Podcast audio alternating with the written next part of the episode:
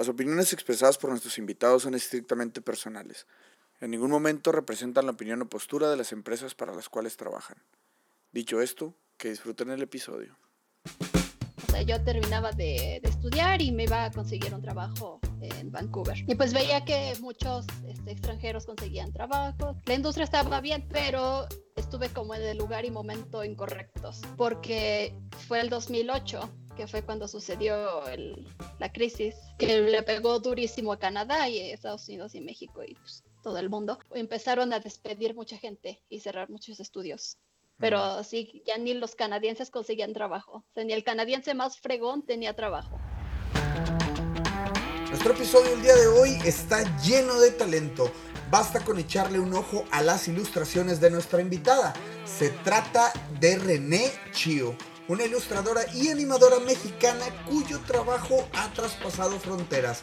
René nos platica desde sus inicios ilustrando en Paint, ¿se imaginan? Hasta cómo logró plasmar su talento y peculiar estilo en diferentes series, películas y cortometrajes. Yo soy Aldo Tobías y esto es Mucho Hábitat.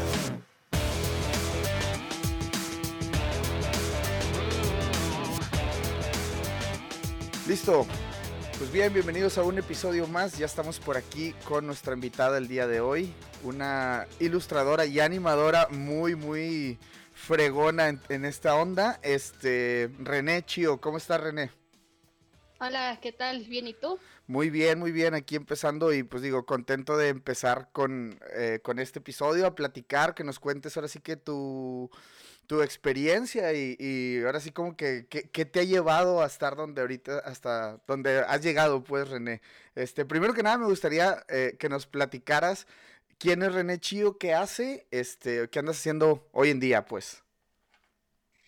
Ah, pues yo soy animadora, e ilustradora, pero soy pues mucho más conocida por mi trabajo de ilustración, porque es el que pues posteo en redes sociales y todo eso, ¿no? Lo demás lo hago como pues profesionalmente para series, películas, este, cortometrajes, etcétera. Entonces ese trabajo como que no sale este, pues a relucir mucho en como, eh, o sea, el, el, nombre de esos proyectos asociado con mi nombre, ¿no? Claro. Entonces, este, pues sí, más que nada lo que hago es ilustración para darme a conocer. Este, y pues he trabajado para estudios de animación en México y en el extranjero.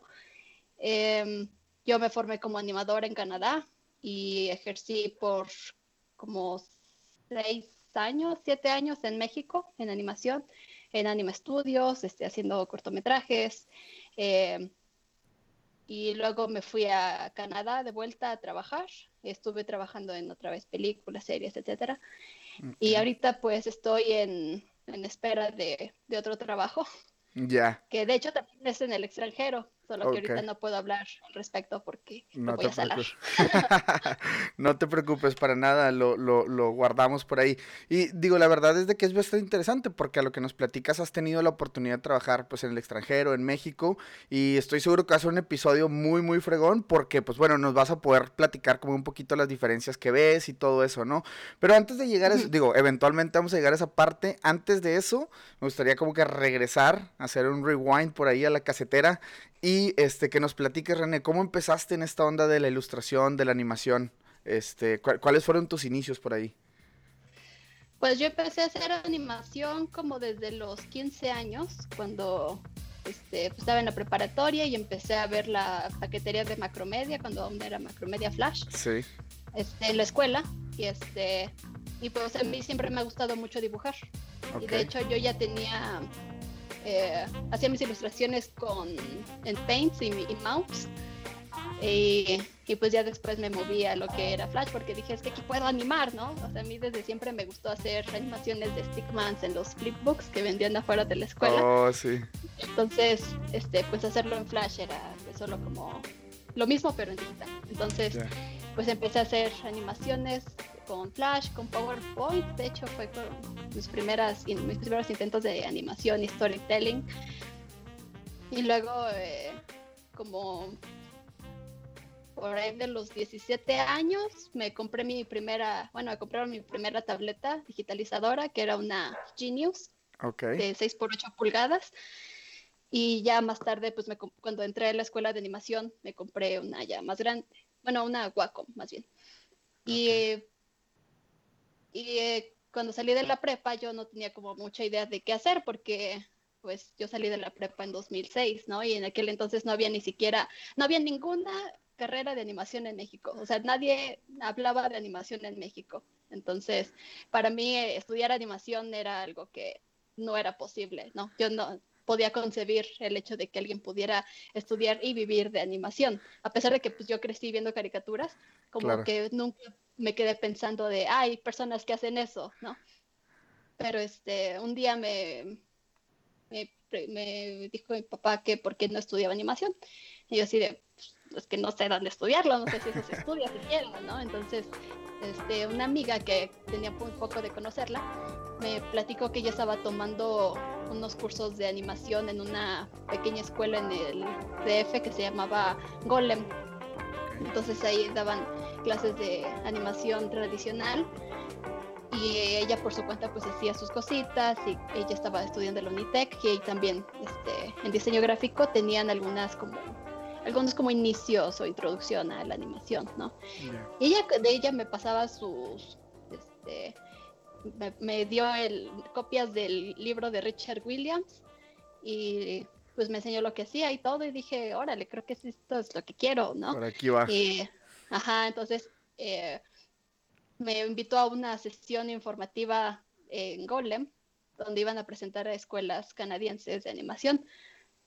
Era como la única ventana que teníamos realmente a ese tipo de, cosas. Entonces fui y ya nos platicaron de tres escuelas, cuatro escuelas principalmente. Una que estaba en Toronto, que se llama Max de Mott, este, Art Institute en Vancouver, BFS y Van Arts en Vancouver también. Entonces, em, pues ya vi la sesión y todo, nos platicaron, este, nos dijeron, esta escuela te enseñan tal cosa, estas son las ventajas, las desventajas, los, precios, la, la, la.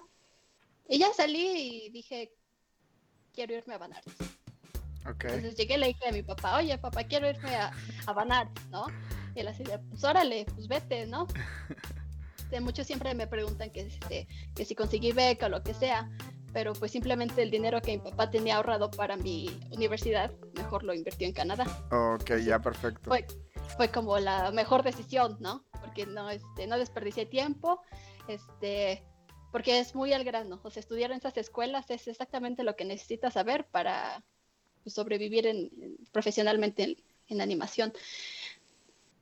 Y me fui a, a, a Van Arts en 2006 y estuve ahí un año y luego me moví a, otra escuela que se llama Think Tank Training Center, que está igualmente en, North Vancouver, y estudié ahí 3D. Pero más bien el 3D fue más como capricho de mi papá de, ah, es que el 3D es el futuro. es lo que viene, sí. Ajá, sí. Y de hecho, pues sí, tenía razón. O sea, el 2D de Disney desapareció, el 2D de, DreamWorks y así, pero a mí la verdad siempre me ha fascinado dibujar. Y, y pues yo agarré el Photoshop como por ahí del 2004, algo así. Te digo, yo antes hacía mis dibujitos en Paint. Digamos que la animación y la ilustración crecieron como a la par. Ok. O sea, todo el tiempo han estado como presentes en mi vida. Entonces yo empecé a, ilustrar digitalmente igual desde los 14, 15 años. Eh, me moví a Photoshop en, en 2004 y desde ahí ya no lo he soltado. Bueno, ahorita ya estoy usando Procreate en el iPad, pero pues como que todos estos años ha sido Photoshop. Y cuando estaba estudiando animación, pues ahí medio lo tenía ahí relegado. Eh, bueno, cuando estaba en, en Van Arts lo tenía porque es tan intensivo el, el, curso que tienes que enfocarte siempre en, en lo que estás haciendo, ¿no? Tus asignaciones. Y cuando entré a, a Think Tank, teníamos una clase, porque eran clases de, todo, o sea, era una escuela que te enseñaban un poquito de, todo, de animación, composición, rendering, modelado, este, arte conceptual, iluminación, mil cosas, ¿no? Entonces, el, la clase, tenemos una clase que duró muy poco, de hecho, y, y me hubiera gustado que, que hubieran ahondado más en el aspecto, porque me hubiera gustado como desarrollar eso este, en la escuela, pero fue la, la clase de arte conceptual. Nos la daba un, un artista conceptual que trabajaba en aquel entonces, creo que en, Black Box. Es un estudio ya difunto que en Vancouver de videojuegos. Era ese o EA, algo así. Pero vaya, era un estudio así, este, choncho, tenía buenos títulos. El maestro, pues, es como que me dio la introducción al digital painting porque usaba pues, la técnica, ¿no? Y, y así de, wow, es como trabajar con acrílicos, pero en, en, la, en la computadora. Claro, en digital. Ajá, porque yo todo lo hacía antes en cel shading, o sea, nada más eran colores sólidos y ahí algún degradadito, ¿no? O ahí medio como que trataba de hacer digital painting con el acabadito, pero pues me salía todo chafa, ¿no? Entonces él me dio la introducción a esas herramientas y como que mi, mi, perspectiva cambió de Photoshop, ¿no? Dije, vaya, esto no solo sirve para dar un color digital con look digital, sino con un look más tradicional. Claro. Este, pero no lo, en, el momento no lo retomé porque igual me tuve que enfocar 100% en la animación porque era lo que yo quería. Y ya, sí, este, salí de la escuela y, empecé a tener mucho tiempo libre antes de empezar a trabajar. Ya. Bueno, porque estaba trabajando en mi demo reel de aquel entonces. Okay. Entonces me puse a, dibujar así cositas, todo lo que había dejado antes de animación. Y dibujaba mucho estilo, entonces empecé como a, volver a tratar de dibujar anime, pero ya un poco menos anime, o sea, igual con proporciones estilizadas, ¿no? pero menos este que ojos grandes, menos así tal cual como lo ves en, en el anime. Ya tenía como, ya me había empapado mucho de, por ejemplo, el dibujo de figura humana, que me ayudó mucho a, a desarrollar lo que es la anatomía humana, este, aprender a observar, etcétera, etcétera. Entonces, como que retomé todo lo que sabía antes, lo mezclé con todo lo nuevo que sabía. Entonces ahí es cuando empezó como a forjarse el estilo que más o menos tengo ahorita. Este, y sí fue como en ese, en ese, en esa etapa en que pues ya estaba como encaminándome hacia los dos, las dos cosas que me gustaban. Claro, claro. Y digo, la verdad es de que tu estilo es, o sea, bueno, muy único, muy particular, muy especial y tienes unas ilustraciones increíbles. La verdad, voy a dejar los, los a tu, eh, el enlace a tu portafolio en la descripción del episodio para que en realidad vayan y chequen porque neta sí están así de que están de muy, muy, así, muy alto nivel tus ilustraciones y la verdad es de que, digo, felicidades por eso y bueno, digo, ha, sido como nos platicas, o sea, ha sido una evolución, ¿no? No es como que desde el día uno ya saliste con, con una de las ilustraciones que están ahí, si me explico, o sea, todo va, va tomando como que su tiempo y yo creo que es algo importante comunicar, ¿no? Sobre todo a la gente que, a los chavos que apenas están empezando y que quieren hacer los trabajazos así que ven luego en Behance o algo, ¿no? Y que, o se agüitan pues porque dicen, ah, pues es que yo no sé ilustrar tan chido, no sé. Pero es ahí donde, pues vaya, todo es un proceso, ¿no? Y todo toma tiempo y todo, pues estas clases que dices que tomas, o sea, pues son bastante concisas, te, te, o sea, en algún momento tienes que dedicarle tiempo, ¿no? Y yo creo que ahorita mucho, se ha perdido mucho eso, como que quieren, quieres que pasen las cosas muy rápido, pero pues tienes también que sentarte y trabajar y practicar, ¿no? Hemos tenido episodios con, con ilustradores que nos platican, o sea, la receta es practicar, practicar, practicar, practicar, practicar, hasta eventualmente, pues, o sea, llegar a, los resultados que quieres, ¿no? Y en este caso, René, me voy a regresar un poquito de nuevo, eh, porque, bueno, por ejemplo, cuando decides irte a Vancouver, por lo que nos platicas, pues veo que tenías el apoyo de tus papás, pero qué tan difícil fue, bueno, porque venías a estudiar, ¿no? Pero qué tan difícil fue para ti como que dar ese paso, o sea, digo, entiendo que querías eh, venir a esta escuela, pero por el otro lado de que, oye, pues voy a llegar allá y de que pues va a ser como que a empezar a conocer amigos, a nuevas cosas, como que tenías un poquito la incertidumbre de qué va a pasar o ¿O eras más así como que más aventada de que, ah, no, sí, sí quiero, quiero ver qué onda con, con eso, este, con esa nueva vida, por así decirlo? ¿Cómo fue esa transición? Pues yo, yo creo que en parte es porque soy aventada. Ok. Y, y en parte porque, no sé, siento que influyeron tres cosas. El hecho de que, pues sí, soy aventada, me gusta, me gusta la aventura, la, la, la. El hecho de que, pues, no tenía de otra o sea, era irme como a, Canadá o, bueno, no bien salirme de México para estudiar animación. Ya. O es, y este, y el hecho de que la situación familiar en ese momento era muy complicada. Ok. Entonces, eh, esa, esa tercera razón como que me, me empujó, ¿no? O sea, porque mi familia así como que veía que pues yo no me la estaba pasando bien aquí. Y insistieron mucho en es que vete, ¿no? Vete, de, vete a, a, Canadá, o sea, si tienes la oportunidad, si hay los medios, este, pues vete, ¿no? Es lo que quieres. Entonces, así como que mi familia también me apoyó mucho en que, pues órale, ¿no? Dale. No, no, nunca o sea, nunca, ellos nunca me detuvieron, nunca dijeron, no, pues es que mejor ve otras opciones para que estés aquí. Y, realmente, pues sí me ayudó mucho a salir adelante. Yo llegué allá con el con una cinta nueva, ¿no? O sea, el cassette se borró y, y, básicamente era empezar una nueva vida. O sea, yo ni siquiera te hablaba bien el inglés.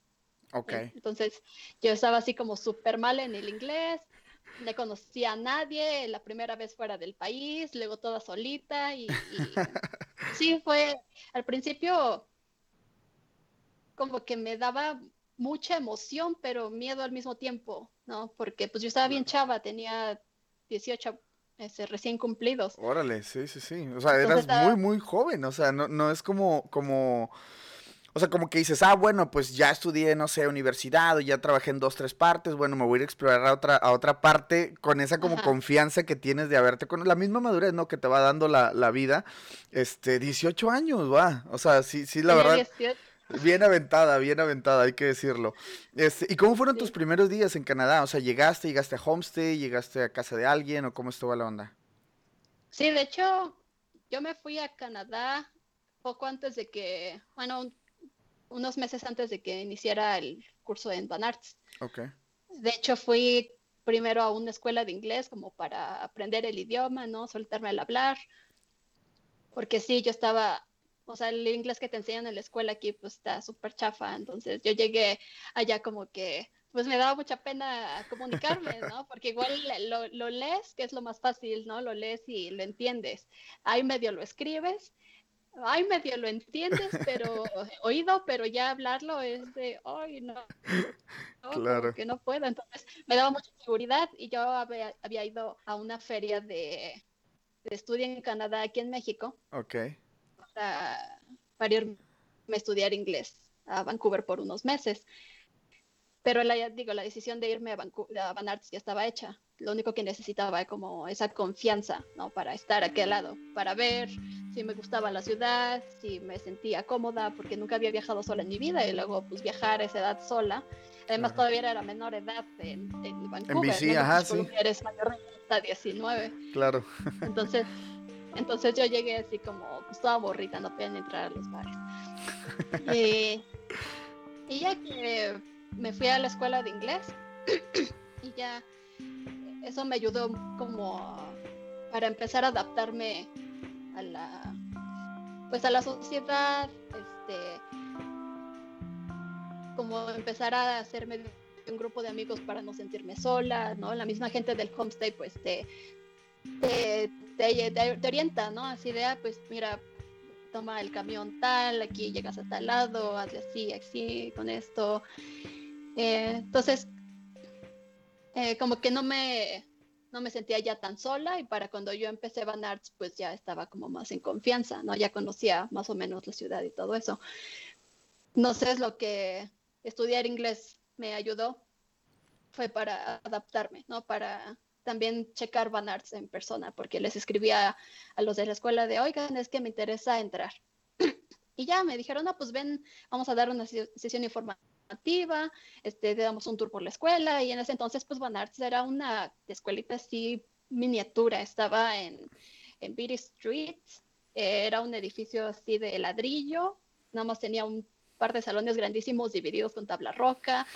Eh, estaba así como bien bohemio el asunto, bien, bien artístico, ¿no? Así como ves los detrás de cámaras de Disney de uh, hace muchos años, que era así como muy este, que se ve todo viejo, desgastado, pero a la vez como que tenía mucha vida todo eso, ¿no? Ver los, las mesas de luz llenas de hojas de modelo de, de, animadores anteriores, este, todo así lleno de dibujos de, otras clases. y me gustó mucho. Dije, es que sí, creo que es esto lo que quiero, ¿no? Me gusta más la onda como más, más cálida. Eh, entonces, pues sí, me, me, convencí, apliqué, les hice eh, mi portafolio, porque te piden portafolio para entrar, pero yo creo que es más que nada protocolo, porque pues ahí todos entran. Entonces les puse ahí mis ilustraciones este, manga y unas cuantas animaciones que había hecho en Flash y ya con eso entré, ¿no? Em, eso fue en septiembre. En febrero del año siguiente, en 2007, es cuando empecé mis clases en, en Van Arts y pues yo ya estaba, te digo, como aclimatada en la ciudad, yo ya me movía con más, este, más facilidad eh, y eh, como Vancouver es una ciudad súper cosmopolita, pues hay gente de todos lados, ¿no? Y en la escuela pues me topé con mexicanos, con canadienses, este, brasileños, europeos, gente de todos lados. Y pues uno em, empieza a, empaparse de todo eso, ¿no? Ah, y, y yo creo que por el hecho de que todos somos tan diferentes de tantos lados, es más fácil, pues, no sé, que te lleves bien con ellos, ¿no? creo que todos tienen como una necesidad de, pertenecer a algo, entonces es más fácil que, todos se, se, acobijen. Sí, totalmente. Yo creo que es algo que vivimos todos los que alguna vez salimos, hemos salido, pues, como llegar. Y yo recuerdo mucho cuando vine a estudiar inglés la primera vez a Vancouver en 2004. Igual yo también tenía 18 años y recuerdo que fue mucho de este, lo primero, todos los consejos, no te juntes con latinos porque no vas a aprender inglés. Y es lo que primero que haces es hablarle a un latino, oye, ¿qué onda? ¿Dónde eres? Y todo. Porque precisamente buscas como eso, ¿no? Primero conectar con los, o sea, como que sentirte un poquito más en confianza. Digo, luego suele ser abrumador llegar a un país nuevo con otro idioma, con otra cultura, con pues todo es nuevo, ¿no? Sin tener a, los tuyos cerca, entonces como que no quieres sentirte tan, tan pequeño, ¿no? Y empiezas a hacer esas conexiones al principio, veo que a ti también te pasó y te ayudó a, como ahora sí como que a, a, darle la vuelta a estos primeros días, ¿no? Que suelen ser, este, digamos, como abrumadores, ¿no? En esta parte. Y cuando, cuando entras ya a la escuela, cuando empiezas este curso, este ¿Ya ibas con la mente de que, bueno, ok, cuando salga quiero quedarme a trabajar aquí? ¿O fue realmente como un, ah, bueno, pues a ver qué pasa, ¿no? ¿O solamente querías como que, bueno, voy a aprender y después veo, o después me hago freelance, o quiero trabajar para alguien? ¿Cuál era tu idea en ese entonces? Eh, pues en ese entonces todo era muy diferente. Siento que la falta de información también, como que yo no veía tantas opciones. Entonces, mi tirada era quedarme en Canadá a trabajar. O sea, yo terminaba de, estudiar y me iba a conseguir un trabajo en Vancouver.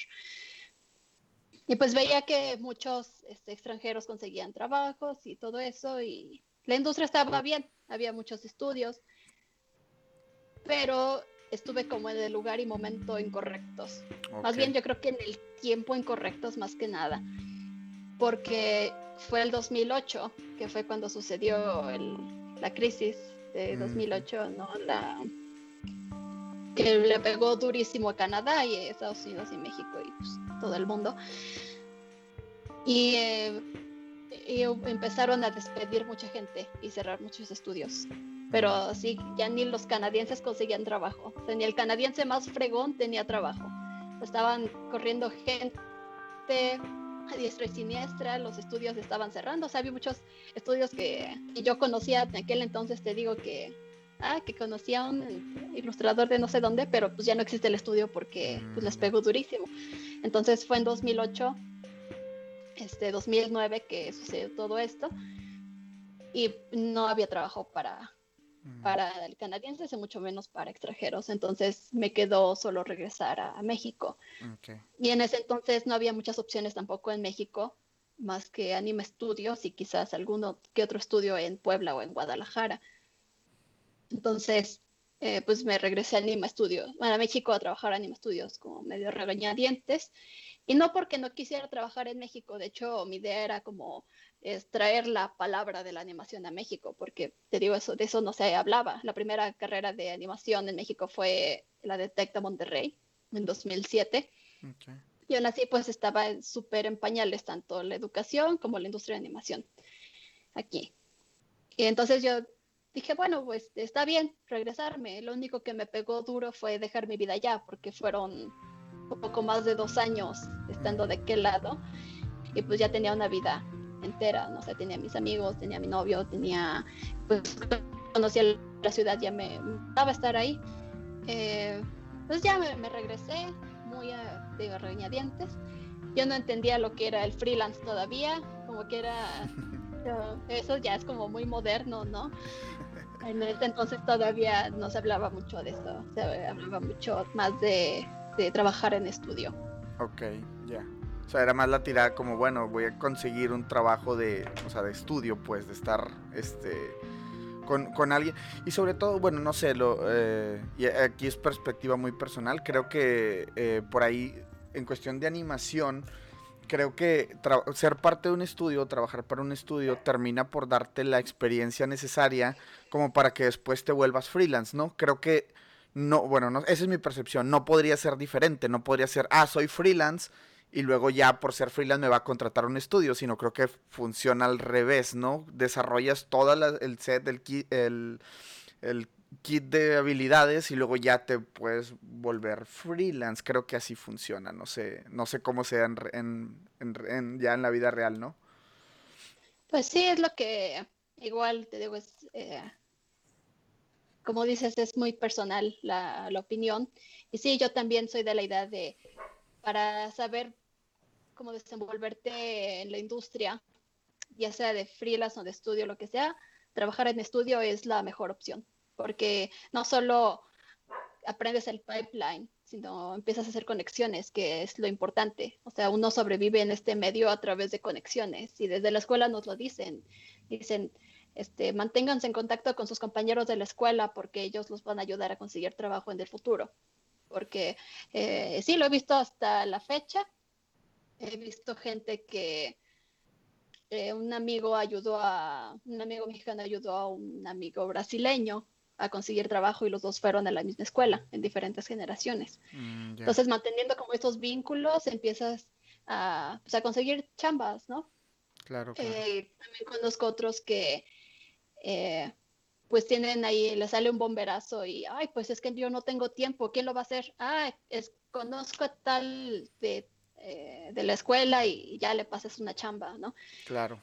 Entonces, como que hacer conexiones es muy importante también, para eso son los eventos de animación y todo eso. O sea, no tanto como para conseguir un trabajo, sino para hacer networking, ¿no? Siempre hay que estar conociendo gente eh, y, pues, y pues trabajar en un estudio te da, te da esa facilidad, ¿no? De conocer a mucha gente, a veces los mismos estudios contratan gente para, para seguir entrenando su personal, entonces pues tú sigues desarrollándote como artista, este, empiezas como hasta como probar otras cosas, ¿no? Porque estando en estudio estás tan cerca de otros departamentos que te juntas de repente con gente de, de arte conceptual o con gente de composición o con gente de storyboard. Entonces empiezas como ahí a ver y, y, y te hace ojitos cierto departamento y, y no sé, tú dentro te vas moviendo, o sea, ya tienes la opción de seguir escalando como animador, o sea, te hace supervisor o lead o director,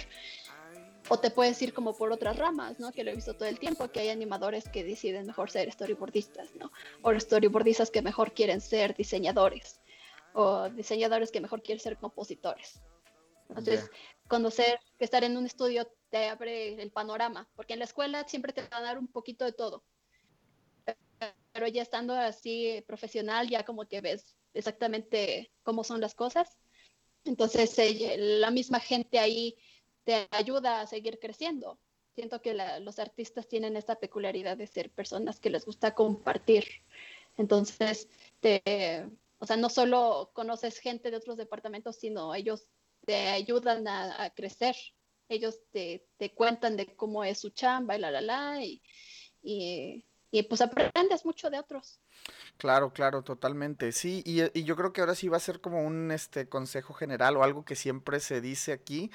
O sea, cuida tus contactos, cuida tus conexiones, porque pues en algún momento, o sea, tanto tú puedes apoyarte con ellos como ellos se pueden apoyar contigo. Entonces esto es fundamental en, en, en, en al menos en esta área que que nos que en, la cual estamos nosotros, ¿no? La onda creativa y todo esto, pues yo creo que es bien, bien importante.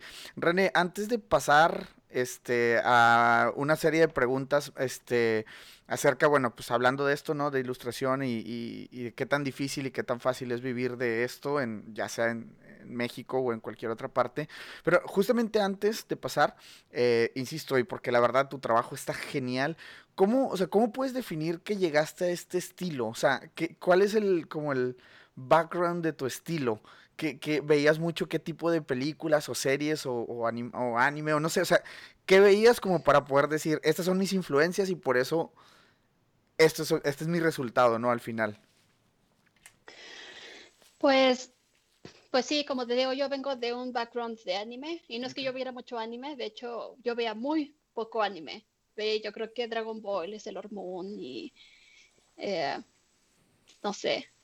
Eh, pero era muy poco, realmente solo veía lo más popular. Okay. Lo que me, me llamaba la atención era el estilo. Entonces yo no lo veía, pero sí lo imitaba. Entonces, este, me compraba revistas para aprender a dibujar manga y todo eso, ¿no? Okay. Y entonces, eso yo lo hago desde, desde que estoy súper morrita y desde la primaria, yo creo. Ya. La secundaria. Y, y ya cuando empecé a hacer figura humana, pues me empezó a gustar mucho la figura humana tal cual, ¿no? O sea, las, las formas, los, eh, o sea, la estructura, em, eh, observar todo eso, la luz, cómo, cómo se proyecta. Eso me empezó a llamar mucho la atención. Luego, en, cuando estaba en Think Tank, empecé a aprender sobre iluminación. Okay. Y, y también el, el maestro pues, nos explicó cómo, cómo funciona la iluminación y todo eso, y me, y me empecé como a adentrar más, a observar más que nada, ¿no? Eh, por ejemplo, ahorita que bajó la luz, ¿no? Yo, yo siempre estoy viendo así cómo cambia la iluminación y cómo cambian los colores. Y, eh, y pues me di cuenta que eso me empezó a fascinar mucho. Siento que todo lo que, lo que es mi trabajo de ilustración es una combinación como de pequeñas fascinaciones de, que tengo. Entonces la iluminación, cierto, siento que es parte muy importante de, de mi trabajo. Este, y en ese entonces, cuando estaba en la escuela, pues te empiezan a dar como, pues te abren el panorama eh, cultural, ¿no? Entonces te empiezan a hablar sobre artistas, eh, ilustradores, animadores, de mil cosas. Y conocí el trabajo de Gil Edfren, que es un artista pin-up americano, que trabajó como desde 1920 hasta como los 60. El tipo tiene una, un portafolio enorme de puras pin-ups. Y me gustó mucho eso, ¿no? Como la sensualidad, la, de hecho el acabado que tiene, las caritas, todo eso, y me gustaba mucho. Y eso, te digo, lo descubrí cuando yo estaba en la escuela de animación. Entonces, cuando yo acabé todo eso y, quise retomar ilustración, pues me empapé de todo, todo lo que había aprendido en los años anteriores. Entonces empecé a mezclar pues, lo que había aprendido de digital painting con el artista conceptual, ¿no? Ya para mí era así como que, wow, nuevas brochas, nuevas técnicas. Luego la iluminación, ¿no? Y luego el estilo manga mezclado con un poco del, del, estilo americano. Eh, y luego la sensualidad y la figura humana y como que todo pues de repente empezó a combinarse, ¿no? Sin darme cuenta, yo solo hacía cosas que yo decía, ah, es que esto está bien padre, esto, esto me gusta, ¿no? Este, y de ahí nació como el, el estilo. Órale, órale. Porque sí, la verdad está muy fregón y, y, me llama la atención porque justamente una de tus ilustraciones que, o sea, me clavé mucho es una que creo se llama The Kill. Eh, y es bien loco porque, o sea, la chica tiene un, o sea, en, la cabeza. Un vitral. Ajá, tiene un vitral, entonces la iluminación es amarilla, pero a la vez pareciera que alguien abrió una puerta, entonces le está cayendo iluminación también de frente.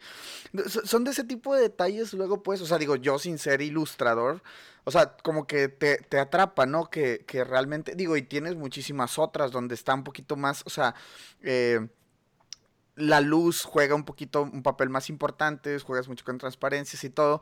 Y digo, lo comento antes de pasar a, la siguiente parte del, podcast, porque sí, la verdad es como, este, quien nos escucha, neta tiene que ir a ver tu trabajo para que se dé cuenta de qué estamos hablando y luego ya regresen. Es más, no le pongan pausa, nomás vayan ahí este, a, su portafolio y quédense escuchando.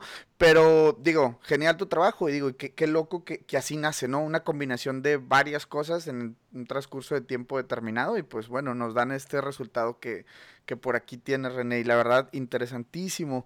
Eh, paso a esta segunda parte, este, donde me gustaría preguntarte qué tan fácil o qué tan difícil es vivir de esto que tú haces en México. ¿Qué tan difícil es? O fácil, no sé, como, cuál sea tu veredicto. Ok. Eh, pues Pues de ilustración no le, como que no le he buscado mucho. A mí la ilustración me gusta más como proyecto personal. De hecho, todo, casi todo lo que he hecho yo de ilustración ha sido por porque yo, a mí me gusta hacerlo, ¿no? Es, algo que, eh, que ya hago ya por inercia, es un hobby. Y animación, pues sí te podría dar como un panorama más amplio. O sea, te digo, en, ilustración, a lo mucho hice eh, arte para, para algunos proyectitos de animación. Em, y todos son de conexiones, ¿no? De que, ay, René, este, hazme arte para tal cosa. Eh, comisiones personales, de, esas pues sí se vendieron bastante en algún momento. O sea, gente de, sobre todo extranjeros, ¿no? Me pedían que fotos de sus novias, que fotos de ellos mismos, este, entonces les hacía ahí sus dibujitos y ya con eso viví un rato. Em, pero de, de animación sí he tenido como la oportunidad de, de ver más cómo está el panorama. Y yo digo que sí se vive bastante bien de esto. Hay muchísimo trabajo, tanto en México como en pues en Canadá, de hecho, y en otros países, ¿no? Hay países que pues no darías ni tres pesos por ellos, pero tienen su industria de animación y la tienen bien, ¿no?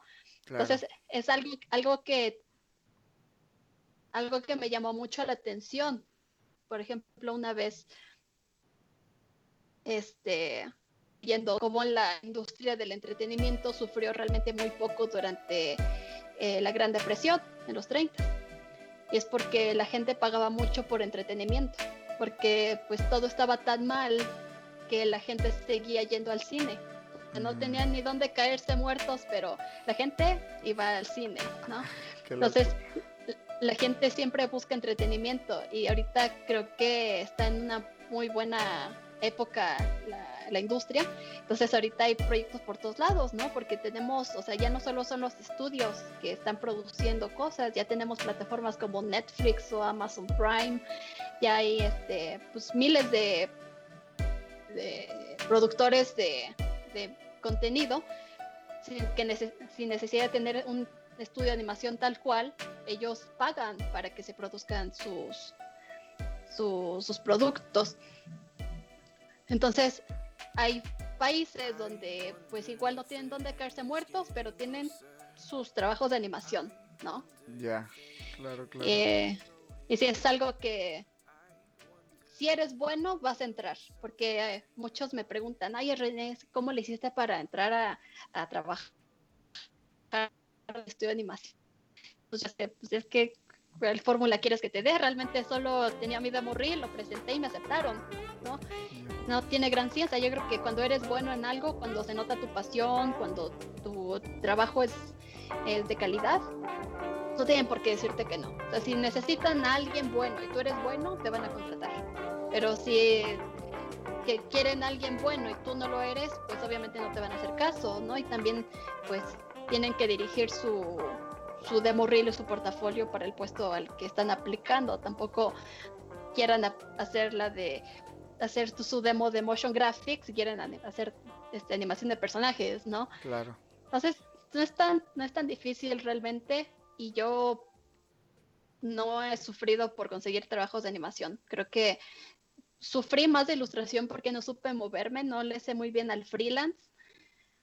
Eh, no sé venderme, no sé yo cómo llegar con la gente y, ah, mira, este es mi trabajo, la, la, la. Pero con trabajos de animación, este, siempre es de que, no sé, estoy aburrida y, ah, necesito trabajo.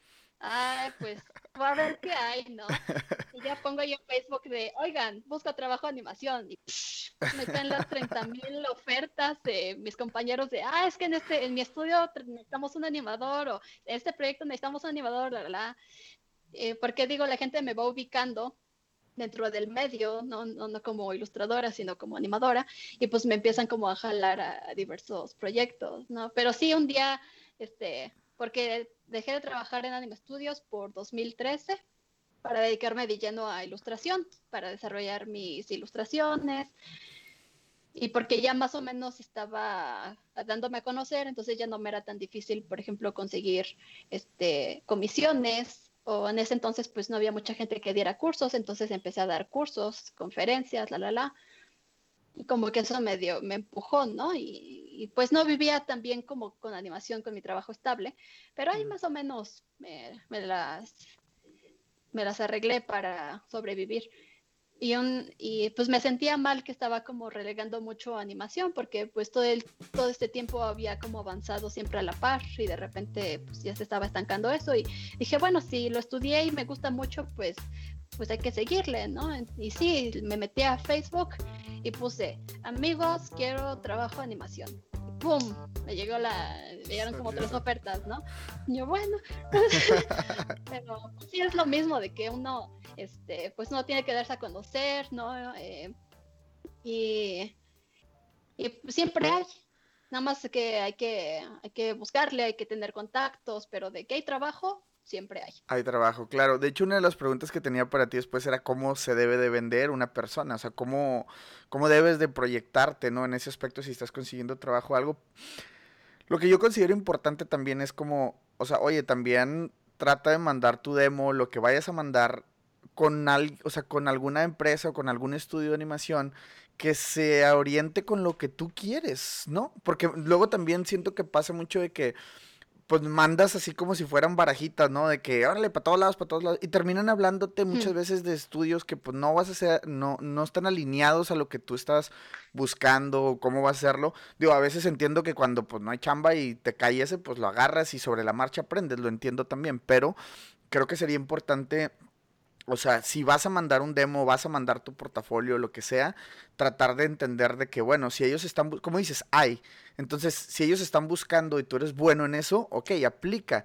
Y trata siempre de, de, que cuando te den la oportunidad de trabajar, pues siempre dar el máximo, ¿no? O sea, darlo todo con pasión y todo. Y sobre todo, y algo muy importante, si alguien te recomendó, o sea, ni se te ocurra quedar mal. ¿Sí me explico? Porque creo que mm, quemas contactos y quemas muchos cartuchos. Este, porque luego jugamos al, ah, sí, consígueme chamba y alguien te recomienda y agarras la chamba, pero luego quedas mal y luego de repente así que ya, ya quemaste un cartucho que, que pudiste haber utilizado para otra cosa, ¿no? Entonces digo, eh, lo, lo, pongo aquí en la mesa, no sé si te haya tocado, este, digo, porque una de las, de las, eh, preguntas más adelante, pero igual y eh, si nos puedes platicar ahorita algo. O sea, cuando, ¿qué, ¿qué, consejo tú das para ese aspecto, no? O sea, cuando terminan por recomendarte o, o, digamos como que te mandan llamar de un estudio, como que cuál serían tus, tus tips o tus consejos si, si, si ya estás en esa situación. Pues yo cuando, cuando la gente me pide que los recomiende lo que sea, yo la verdad sí me lo pienso mucho. Porque sí es, estás poniendo también tu reputación en juego. ¿no? Claro.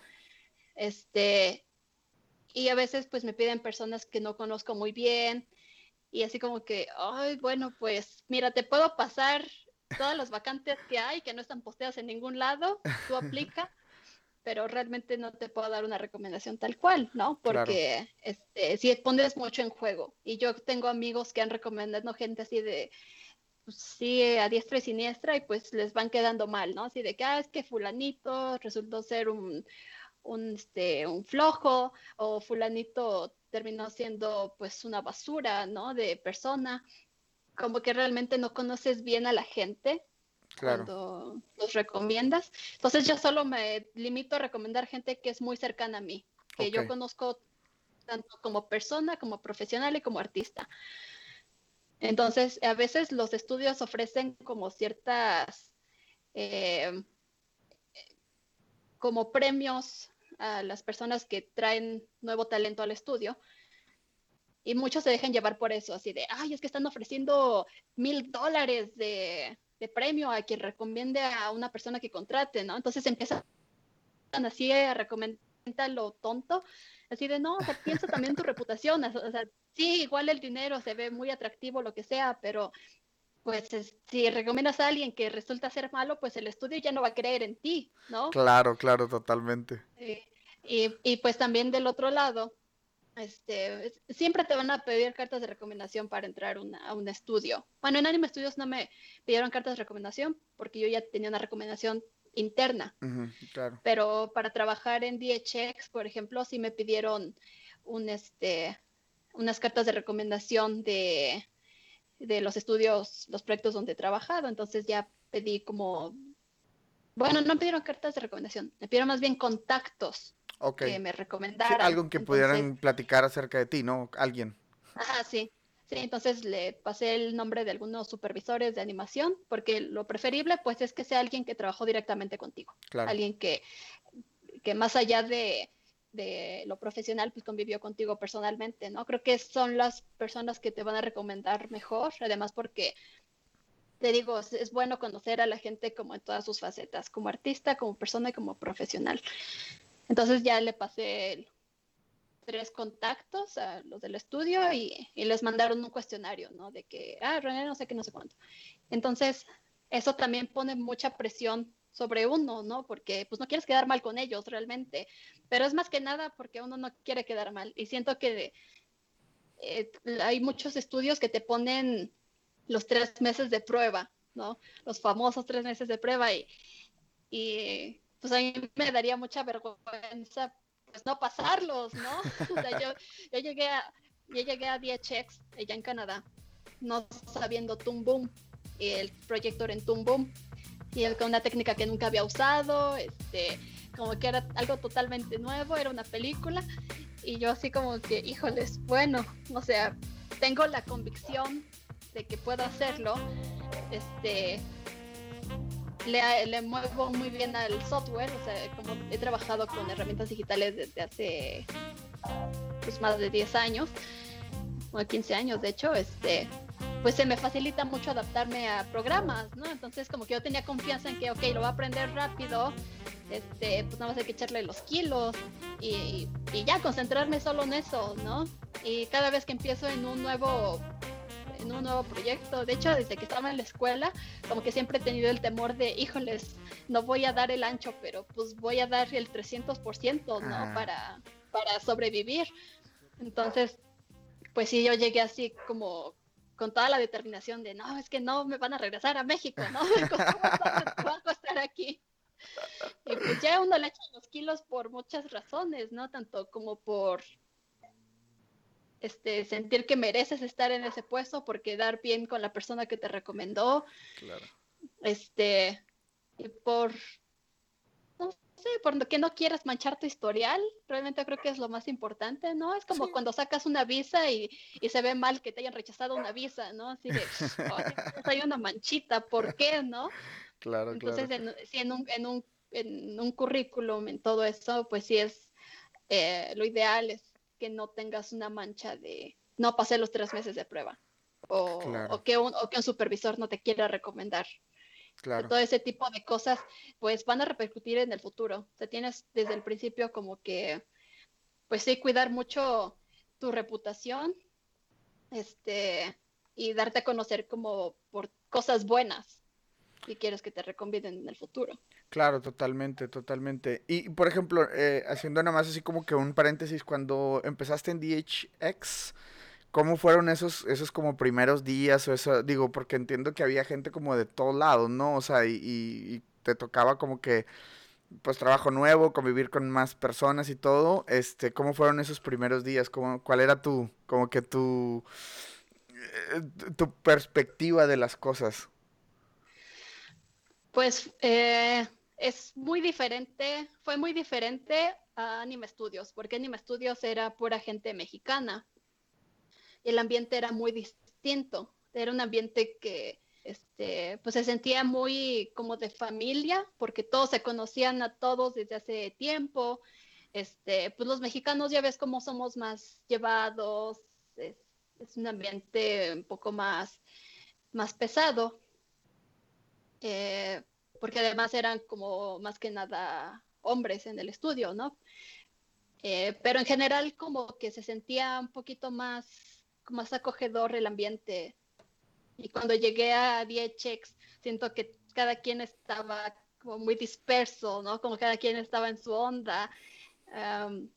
todos eran de todos los backgrounds posibles.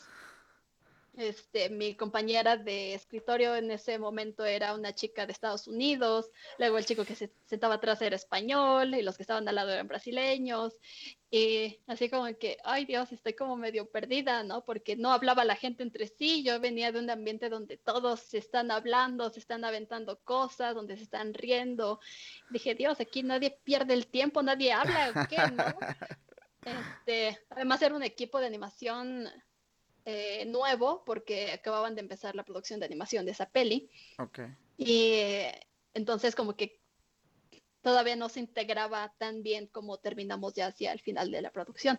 Pero sí, al principio sí me sacó de onda de, ay, este, está como medio raro el ambiente, muy frío, muy este, eh, ¿cómo se dirá? Pues sí, como todos muy aislados, este, entonces sí siento que me costó mucho trabajo integrarme porque se empezaron a hacer como grupitos aquí y allá de, por ejemplo, los, este, los mexicanos con los mexicanos, brasileños con los brasileños y, y no era como tan fácil integrarse. Yo de por sí a mí me cuesta mucho trabajo socializar, entonces para mí fue como mi peor pesadilla. Dije, no, no, sé con quién juntarme, no sé qué hacer. Y, pues me limité como a enfocarme en, ok, tú enfócate en ser buena y, ya, ¿no? Pero sí, para mí fue como medio, medio sufrimiento, porque cuando entré en mis estudios pues ya tenía ya a mi mejor amiga, entonces pues fue ah, más fácil este, integrarme, pues, por ejemplo, a su grupito de amigos y luego empecé a conocer otras personas porque pues todos eran, eh, todos se conocían y eran muy amigables pero sí de este lado fue como la peor pesadilla de un introvertido. Claro, sí, me imagino, me imagino que son de esas situaciones en las que no quieres estar, simplemente le, rehuyes, sí, le rehuyes a todo ese, tipo de situaciones, ¿no? Digo, pero al final, ¿cuál, ¿cuál fue la fórmula aquí para salir de eso? ¿El tiempo? O sea, con el tiempo ya fue más como, más normal todo o, como... Sí, creo que es como en la escuela, cuando eres nuevo y pues eventualmente terminas como platicando con los que están al lado de ti, ¿no? Eh, y sí, empecé a juntarme con un grupo de mexicanos que ellos así que me llamaban mucho, ¿no? Así de, ay, René, ven a juntarte con nosotros. Y yo así como que, ay, sí, ahí luego. este, y pues me iba a mi rincón y, me y comía yo sola. Pero sí, como que empecé más a integrarme con ellos, porque además eran el equipo con el que estaba trabajando. De, o sea, que el, el equipo de animación era muy, muy grande y se dividía en pequeños equipos. Okay. Este, entonces resultó que el equipo en el que estaba eran puros mexicanos, porque había muchísimos mexicanos y todos nos pusieron en el mismo equipo. Y pues sí, eventualmente por estar como en el mismo pasillo, en la misma, eh, en el mismo equipo, la misma secuencia, pues empiezas a interactuar más con ellos y, y ya empiezas como a encontrar tu pequeño nicho, ¿no? Así de, ah, ok, bueno, aquí hay, aquí hay espacio. y, y ya como te digo, empezó a, evolucionar la producción y la con pequeños este, eventos, reuniones, la, la, la, pues empiezas a integrar temas a otras personas. Entonces ahorita, pues, o sea, me terminé llevando bien con gente de todos los colores y sabores. Ya, que, que, luego suele pasar, ¿no? Cuando entras aquí como en los, ese tipo de eh, estudios, agencias o algo, hay gente de todos lados que luego no sabes por dónde viene la bola muy bien, pero pues terminas entendiendo ya después ahí el, el, concepto, ¿no? Este, oye René, me voy a pasar a, a, la parte ya con algunas preguntas este, eh, finales y a lo mejor un poquito más, este más puntuales, digo, no necesariamente tienen que ser cortas o respuestas cortas, pero eh, digo, me gustaría saber tu opinión acerca del fracaso, René. ¿Crees que exista o no existe para ti? ¿Cuál es tu percepción de este tema? Mm, no sé, siento que el fracaso es una como una cuestión muy personal, ¿no? Siento que a veces uno se siente un fracaso, pero a ojos de otras personas puede que seas una persona muy exitosa, ¿no? O sea, realmente yo no podría decirte qué es el fracaso. Siento que tú eres el que se da, el que se autonombra un fracasado. Ya es que no tengo lo que yo quisiera tener o no tengo lo que tiene el vecino, pero creo que pues todos, este, o sea, no puedes simplemente como pues tirarte al suelo y llorar acerca de que no tienes lo que quisieras o si no eres tan bueno como quisieras. Creo que todo eso se resuelve pues pues practicando, ¿no? Y echándole ganas. Creo que todos los artistas tenemos pues esos momentos de pues de duda, ¿no? De ay, como que pues igual no voy a ser tan suficientemente bueno para esto o eh, voy a terminar defraudando a mis amigos, a mis empleadores.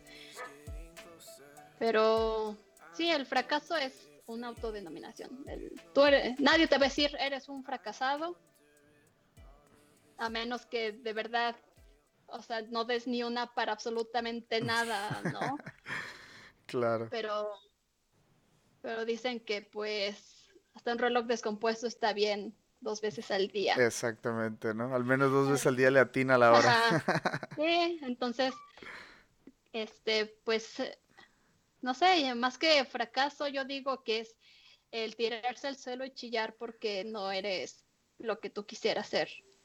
Pero necesitas como un momento de pausa a tu vida, porque luego uno está tanto en redes sociales, tanto en viendo otras cosas, que uno dice es que yo no soy como esa persona en Facebook, o yo no soy como ese personaje en, Instagram que tiene mil seguidores, digo, diez mil seguidores. Este, uno empieza a medir sus logros basados en otros. Pero uno lo que tiene que hacer es enfocarse en sí mismo, ¿no? La única persona con la que tienes que competir, la que tienes que mejorar, es la persona que fuiste ayer. Y, y sí, hay como un miedo perpetuo al fracaso cuando te ponen un reto que tú crees que no vas a lograr. Por ejemplo, cuando yo estaba en DHX, te digo, yo no sabía usar el programa, yo no sabía usar la técnica y, y pues ni modo, yo dije, ok, sé lo esencial que es animar pues órale, echarle las ganas, ¿no? Y si me regresan con la cola entre las patas a México, pues igual puedo considerarlo un fracaso de, ok, ni modo, pero no, pues no hay que quitar el dedo del renglón. O sea, por que fallaste una vez no quiere decir que vas a fallar siempre.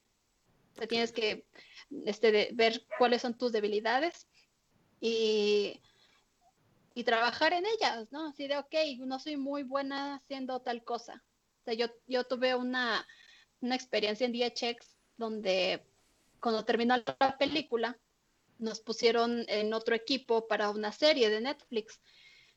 Y había el equipo de animación se iba a dividir en dos que eran los key animators y los posing artists. Los key animators eran los que iban a hacer todas las ah no tres equipos de hecho porque había uno de special poses. Entonces los de special poses iban a ser como eh, como poses eh, más estáticas, pero funcionales, este, para diálogos y todo eso, igual un poco de actuación. los key animators iban a hacer lo que es acción, así como cosas que requieren de mucha más habilidad para animar y rofear, y los de posing que iban a poner eh, el, pues lo que es ya la marioneta de Flash sobre los roughs. Entonces yo quería a la fuerza eh, estar en Key Animation.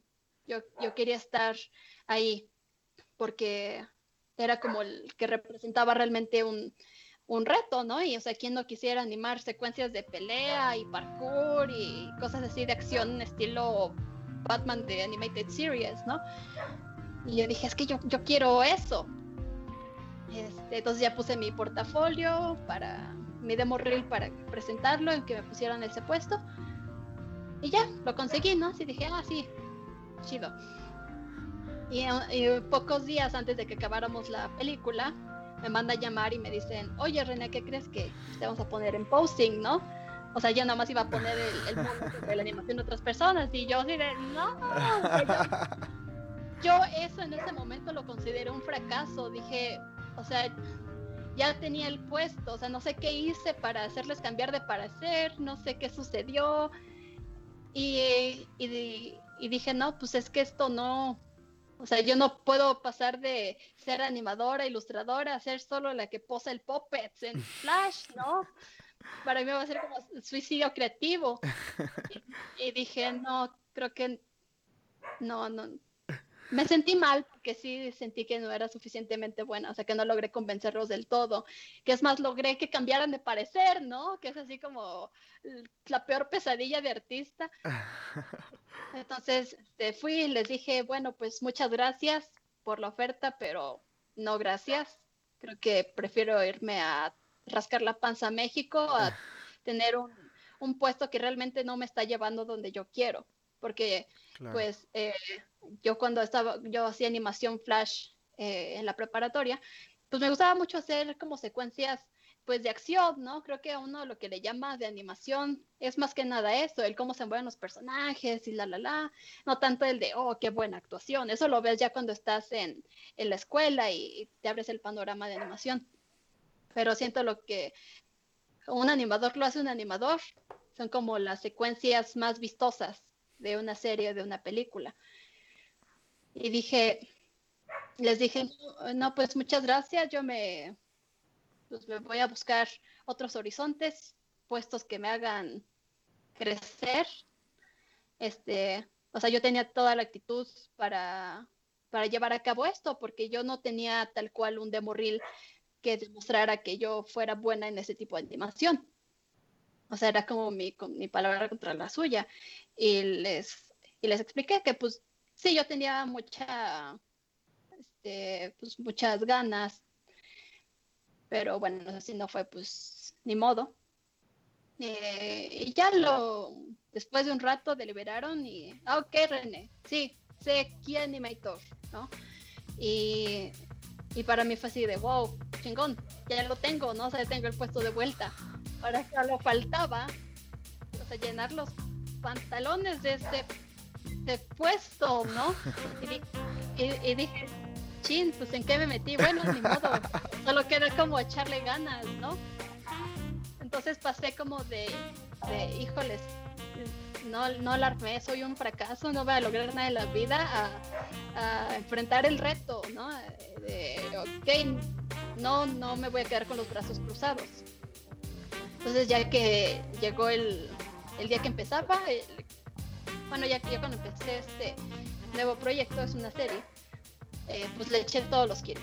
O sea, yo ya no, este, ya no paré. O sea, desde ese momento, este, me, estaba yo, yo estaba determinada a llevarlo a cabo y pues sí, este, este, al principio sí la sufrí mucho, ¿eh? yo creo que sí, mi supervisor me dio dudó y de mi capacidad, pero dije, no, no, no, no voy a demostrar debilidad, no, yo solo voy a demostrar que, igual no puedo, pero, pero le voy a echar ganas para así poder. Claro. Entonces, este, pues ya hacia el, hacia el final del proyecto, pues todos me felicitaban por las animaciones que había hecho y, pues les encantaba mi trabajo y resaltaban así muchos mis, mis secuencias de, animación y pues no sé, eso para mí fue como un gran logro, un reto superado. Órale, qué... Entonces, entonces para mí el, el no, el fracaso es solo un impulso que me lleva más lejos de lo que puedo yo llegar. Claro, claro. No, definitivamente yo creo que eso es una, son, o sea, de esto que nos platicas es una historia de, cómo puedes estar un día muy abajo, o sea, digo, ¿cómo te sientes, pues, en el aspecto de sentirte que chin, o sea, no la armo para esto, pero pues luego es todo lo contrario, ¿no? Que dices, bueno, ya, ya demostré que sí pude, pero vaya, o sea, de, de un punto a otro, creo que lo que hay en medio es trabajo, ¿no? Es este echarle ganas y echarle toda la pasión del mundo y echarle pues ahora sí como que todos los todo tu conocimiento y todo lo que sabes y eh, seguir aprendiendo y todo. Sí me explico, o sea, creo que de un punto a otro hay muchas cosas no pasa como en las películas, ¿no? De que, ay, se fue y soñó y al siguiente día ya era que toda la onda, el pelado, ¿no? Eh, o la chica, ¿no? O sea, más bien es como que tiene un, es un proceso, ¿no? Al final de, de, de cuentas. Y este, y justamente, bueno, era, era, era parte de las, de las siguientes preguntas, ¿no? Si nos pudieras platicar una anécdota difícil y una y por su contraparte, algo muy chido que te haya pasado. No sé si quieres que dejemos esto o si dices, ah, bueno, también me pasó esto otro o algo que, quisieras ahí retomar en ese aspecto de anécdota difícil y anécdota padre.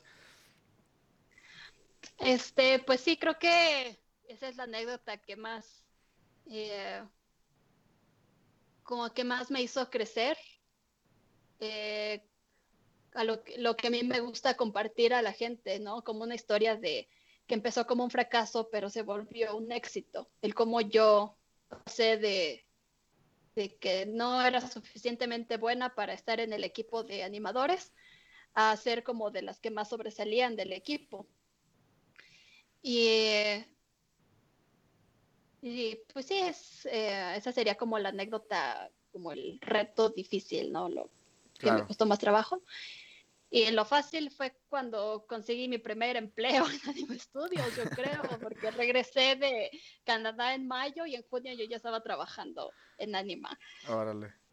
Sí, yo, este, como que llega con la certidumbre de, ay, mi primer trabajo y este, así me lo pusieron en charola de plata, básicamente. no, qué padre, qué, qué fregón, digo, y como dices, bueno, cuando, cuando te toca regresar, pues la verdad es de que tenías ahora sí que una puertota grandotota para llegar y llegar sobre esa puerta, ¿no? Que desgraciadamente, o, o este, digo, todo es una historia, ¿no? Y todo puede cambiar en cualquier momento, pero eh, sé, de, personas que, por ejemplo, les ha tocado regresar de Canadá por diferentes situaciones y cuando llegan, pues ahora sí que, bueno, digo, a mí mismo incluso me pasó en algún momento donde regresas y no, o sea, eh, no tienes como que las posibilidades o el, mismo como, digo, en cuestión de ingreso, pues uno sabe que es muy diferente, ¿no? Los, los, eh, la paga aquí, la paga allá pero eh, el hecho de que, por ejemplo, regresas y luego como que vuelves a empezar a construir, aunque tienes ya más experiencia, te cuesta un poquito a veces arrancar, ¿no? Y tienes que empezar a hacer otras cosas mientras se, como que se pone la marea, pero bueno, no fue tu caso por lo que nos platicas de que pues, llegas y llegas sobre, sobre un muy buen trabajo y pues vaya, pues digo, qué, qué padre anécdota, sobre todo esta que dices que pues bueno, cuando estabas a punto de quedar, no fuera, pero haciendo nada más solamente el poses, dices que se llaman eso, o sea, como era, ajá, a a darle como que ya más sabor a, lo que viene siendo la animación. René, voy a pasar a, la, parte eh, final del episodio. Y nos gustaría que nos platicaras si tienes por ahí un tip, algún ahí conjuro mágico, musical para administrar el tiempo. ¿Tienes algo tú? O de plano dices, no, yo soy la que no puede dar un consejo acerca de esto. ¿Cómo, cómo consideras tú esta parte? O sea, ¿qué tip nos puedes dar para administrar mejor nuestro tiempo? Administrar como si eres freelance o algo así. Sí, o sea, o cuando por lo mismo de que a lo mejor, bueno, si trabajas en alguna agencia o estudio, eh, no sé, digo, digo, entiendo que cuando hay deadlines, pues es vas con todo y sobre lo que pase tienes que cumplir, ¿no? Pero eh, me ha tocado mucho platicar con, con, chavos, sobre todo, que dicen, oye, es que pues es, o sea, es bien fácil distraerse, ¿no? Ahorita como tú mismo decías, con redes sociales, con esto, con lo otro, es incluso hasta home office, que suele ser ya una práctica muy común en México, me imagino que en Latinoamérica también, pero pues están todas estas distracciones o toda esta onda, ¿no? Entiendo que no, o sea, el mayor, digamos, como que la, eh, el mayor... Eh, motivante que se termine, pues son los deadlines, ¿no? Pero, este, en medio, eh, hay cómo, cómo se puede administrar mejor el tiempo, ¿no? En cuanto a, recursos, no sé, había quien nos platicaba de que, ah, bueno, yo soy mucho de tener moodboards y con eso es moodboards mientras tengo tiempo libre y luego ya al final cuando necesito sentarme a hacer algo ya tengo mis, mis tableros bien organizados o no sé, digo, eh, técnicas, por eso te decía que si tenías algo en particular que tú hagas. Pues Pues yo como freelancer me muero de hambre. Entonces, a mí me funciona más tener una rutina en un estudio. O sea, si yo no tengo una razón para despertarme a las 7 de la mañana para llegar a las 9 a un estudio, no me despierto. O sea, yo hasta entonces me despierto y a ver si me dan ganas de trabajar. Entonces, por eso yo funciono mejor en un estudio, porque siento que tengo un compromiso y está alguien ahí como que, oye, oye, tu horario, oye, tienes que cumplir, oye, tienes que juntar. Entonces, siento que ese tipo de cosas me, me obligan, porque yo soy muy dispersa, yo soy, este, o sea, es decir, yo tengo este trabajo en casa, me pongo a ver el Netflix, me pongo a jugar videojuegos, no me pierden completamente. Entonces ya así como que estando en el estudio con otras personas, ¿no? Porque ves al, al, compañero de al lado y lo ves así bien concentrado trabajando y tú en Facebook así como que ah, te sientes medio mal. Entonces así como que, ok, vámonos a Facebook, vamos a trabajar, ¿no? Siento que también es esta presión de que pues puede pasar por ahí el jefe, puede este, pasar visitas importantes, o puede que te estén juzgando en silencio los, los, los coordinadores o tus compañeros, ¿no? Así de, ah, se la pasa en Facebook, ¿no? Eh, entonces, así como que, ok, yo, yo trabajo mejor así en un ambiente donde tengo los ojos encima todo el tiempo. Claro. Todo el tiempo así puede que alguien me vaya a cachar este, perdiendo el tiempo. Este, Sí, entonces yo, eh, pues sí, prefiero más estar en un ambiente laboral, que tenga un horario, un horario que a las, donde yo sé que a las 6, 7 u 8 yo ya estoy afuera y el resto del tiempo es mío. Ya. Entonces eh, aprovecho ese tiempo para trabajar en mis cosas. Eh, yo de hecho empecé a hacer el libro antes de conseguir el trabajo en DHX pero cuando me fui todavía tenía que seguir haciendo el libro, tenía que terminarlo. Ah, porque para los que estén oyendo tengo un libro de arte. Sí, justo, justo ahorita va, la pregunta de que qué viene para ti, si nos podías platicar de tu libro y por ahí te voy a hacer otra un par de preguntas. Pero si nos quieres platicar del libro, ¿qué onda, qué onda con, con este libro? ¿Cómo está la onda ahí, René? Sí. Bueno, entonces estaba yo ya trabajando en DHX tenía pues lo del libro, ¿no? Tenía ilustraciones que terminar, yo me chuté todo lo que es la, edición, todo lo de, que envuelve, que involucra hacer un, libro. Entonces, pues es un trabajo de tiempo completo sobre un trabajo de tiempo completo. Claro. Y eh, pues me los arreglé para en como medio año terminarlo así rapidísimo. Eh, me tomé un break de 10 checks cuando terminó la película. Este, les pedí que me dieran dos meses fuera del estudio y pues fueron flexibles al respecto porque el siguiente proyecto empezaba hasta finales de agosto o finales de septiembre y yo había terminado en julio. Les dije, no, pues denme hasta finales de septiembre, ¿no? Porque necesito todavía ir a México, resolver cosas de la impresión, este, repartir los libros de los fondeadores, eh, eh, vender el libro en algún evento y ya, este, me dijeron, sí, sí, tú tómate tu tiempo, ¿no? Eh, hasta eso como que los estudios como que comprenden que el artista necesita ser artista, necesita esos tiempos para ellos y entonces te apoyan mucho en tus proyectos.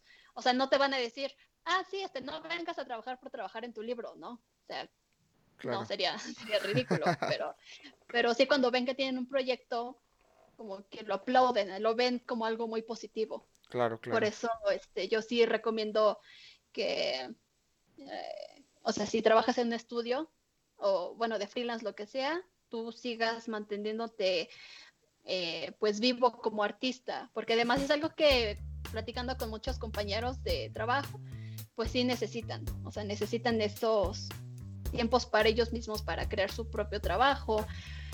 Este, igual no, no tener un proyecto muy grande, pero sí por lo menos hacer un dibujo diario, ¿no?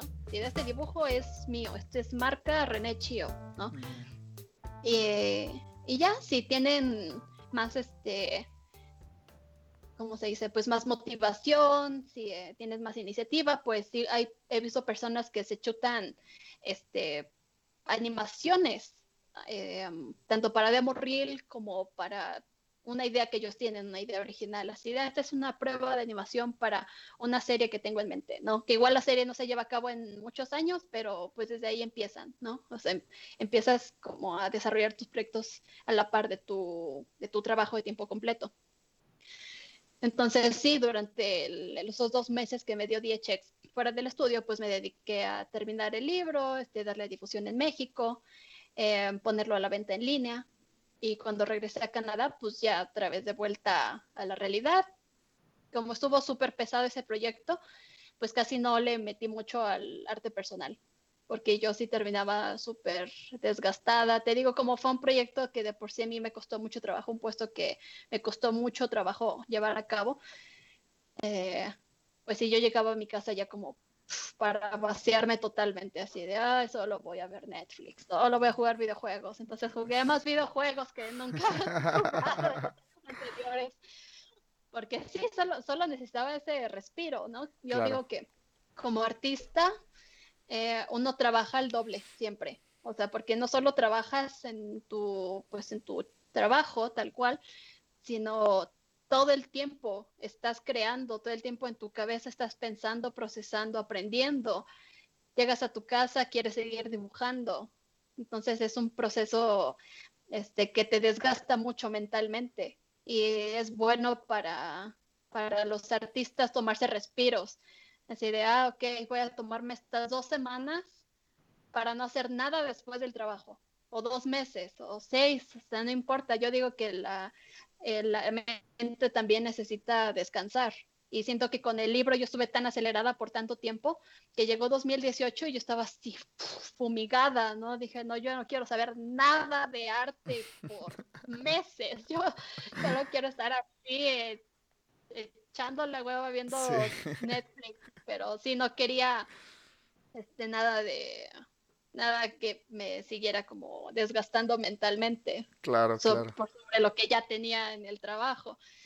Pero bueno, este, el libro ya era como suficiente trabajo, era así de, ok, ya puedo darme el lujo de no trabajar y solo vender el libro. Y ya eso lo tomé como, estoy haciendo arte, pero realmente no, solo estaba vendiendo. De hecho, y, voy a hacer voy a hacer un paréntesis, quisiera que nos platicaras tu libro, dónde lo pueden encontrar, qué onda, de, eh, platícanos un poquito acerca de, eso, ¿no? Donde, si a alguien le interesa, ¿dónde puede conseguirlo? Que te contacte o cómo, cómo está la onda. Este, ahorita lo tengo en venta a través de Kichink, que es una plataforma de venta en, en México. Este, si puedes dejarles ahí el link. Por supuesto, sí. Este, ¿Cómo se llama, perdón? Kichink. Bueno, este. Oh, no, no, tu libro. Sí, libro. Ah, mi libro se llama The Art of ah, Ok, cool. Y ahí tienes ya tu... Sí, aquí tengo Este, eh, pues sí, está la venta a través de, esa página. Eh, y, ahorita no lo estoy dando en, eventos porque tengo, la posibilidad de volverme a ir de México. Pero sí, creo que eh, pues hay que aprovechar que estoy yo aquí porque cuando yo me vaya de México pues ya no voy a estar a la venta. Eh, porque sí es medio difícil como estar yo en otro país y tener la venta de este lado, ¿no? Claro, claro. porque es mucha presión también para pues las personas que me, que me ayudan. Y no, o sea, mientras estoy yo aquí, pues lo puedo dar firmado. Estoy dando unas postales de regalo incluidas en el libro. Y ya. Perfecto. Este, pues ahí está, nos vas a pasar el link, lo vamos a poner ahí en la descripción. Vayan y cómprenlo. Este, la verdad está está genial. Ahí lo estamos pudiendo ver ilustración. Wow. Increíble, increíble. Neta, está muy, muy fregón. Sobre todo si te dedicas a esto, tienes que tener ese libro. Neta, o sea, lo, o sea, lo estoy yo viendo pues aquí por, por Skype. Este, neta, vayan y chequenlo, cómprenlo. No chequenlo, cómprenlo pues. Este, y la verdad, digo, es bien importante, René, este, por ejemplo, este tema de decir, bueno, ve y cómpralo sí, obviamente porque te gusta y a lo mejor porque estás en este mundo de la ilustración, de, la animación y todo, pero lo más importante es de que ya nos platicaste, por ejemplo, todo lo que se vive al, o sea, al tiempo que lo estabas creando, pues al mismo tiempo estabas trabajando y todo eso. Entonces hay un trabajo enorme detrás de las piezas. Si me explico que luego, mm, y me incluyo, ¿no? Porque no sabemos valorar, ¿sí me explico? Vemos cosas, vemos un producto terminado y no sé, por alguna extraña razón, creemos que, ah, pues es esta ilustradora que de seguro va a estar ahí en su casa poniendo de que a, tres, a diez personas a trabajar, diciéndoles, hazle así, hazle así, hazle... O sea, ¿sí me explico? O sea, muchas veces creemos que es, o sea, que es muy, como, muy cómoda la posición de, del que vende, pues, pero hay un trabajo enorme detrás, ¿no? Y eso, pues, me gustaría pues, recalcarlo y la verdad es de que, este, pues Hijo su. Entonces, digo, la verdad, este.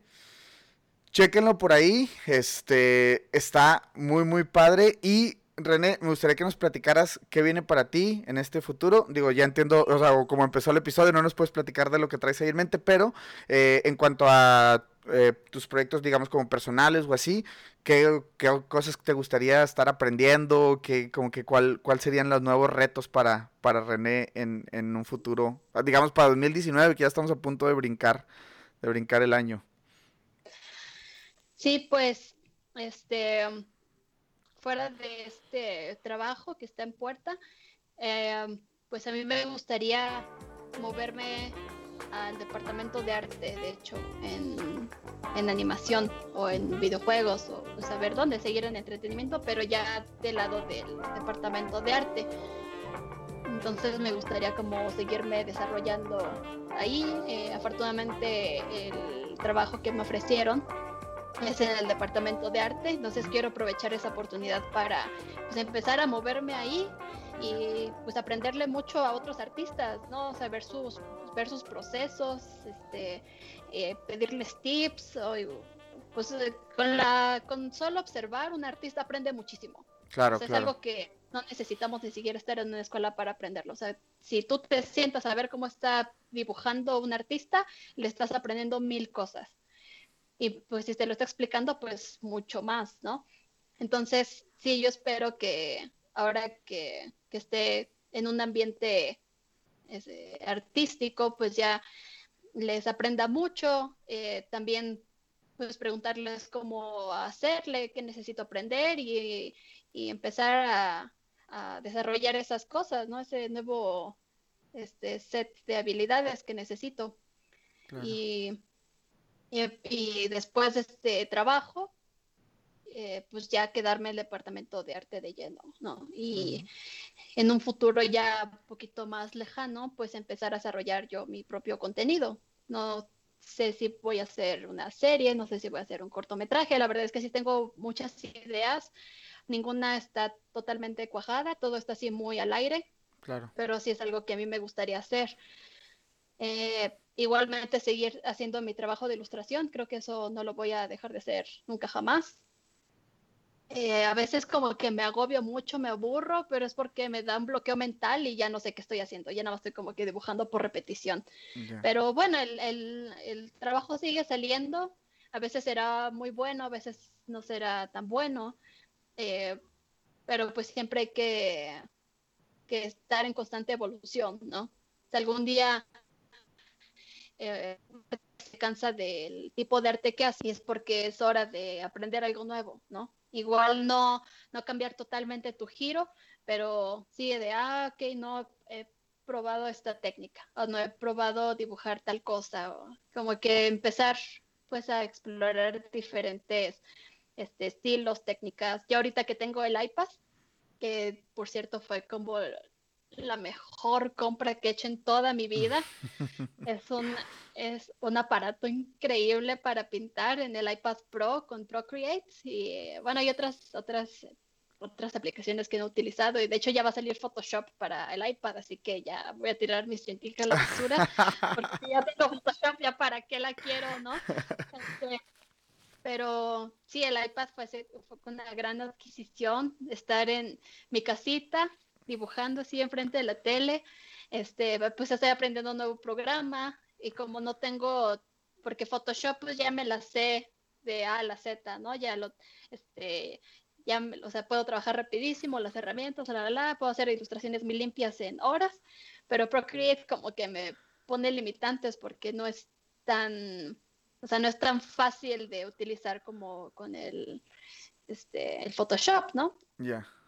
Entonces, no tengo ciertas herramientas, no, este, eh, no me muevo tan fácilmente, entonces estoy como ahí arreglándomelas para hacer este, otros acabados, para, bueno, tratar de hacer las texturas que hago en Photoshop, pero no salen, salen otras, y digo, ah, pero está padre este nuevo acabado que estoy logrando, ¿no?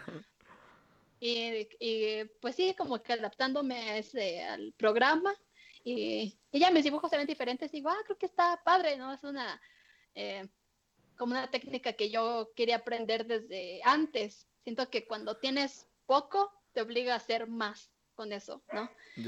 Y, y, como que yo siempre me quejé de que, ay, es que mis dibujos están demasiado pulidos, tienen demasiado detalle, eso como que a mí no me gustaba mucho.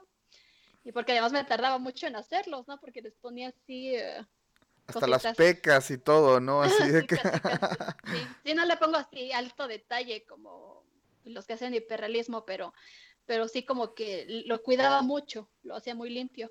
Y yo siempre dije, no, yo quiero así como que trazos grandes, burdos y que se, que se entienda la idea, ¿no? Y ahorita con el Procreate, pues como que no tengo mucho donde escoger, es eso o eso, ¿no? Porque con la forma en que lo hacía en Photoshop es muy impráctica en Procreate. Y, y lo empecé a hacer como que todo así con, con, trazos burdos y ahorita ya está quedando como lo, siempre lo quise hacer.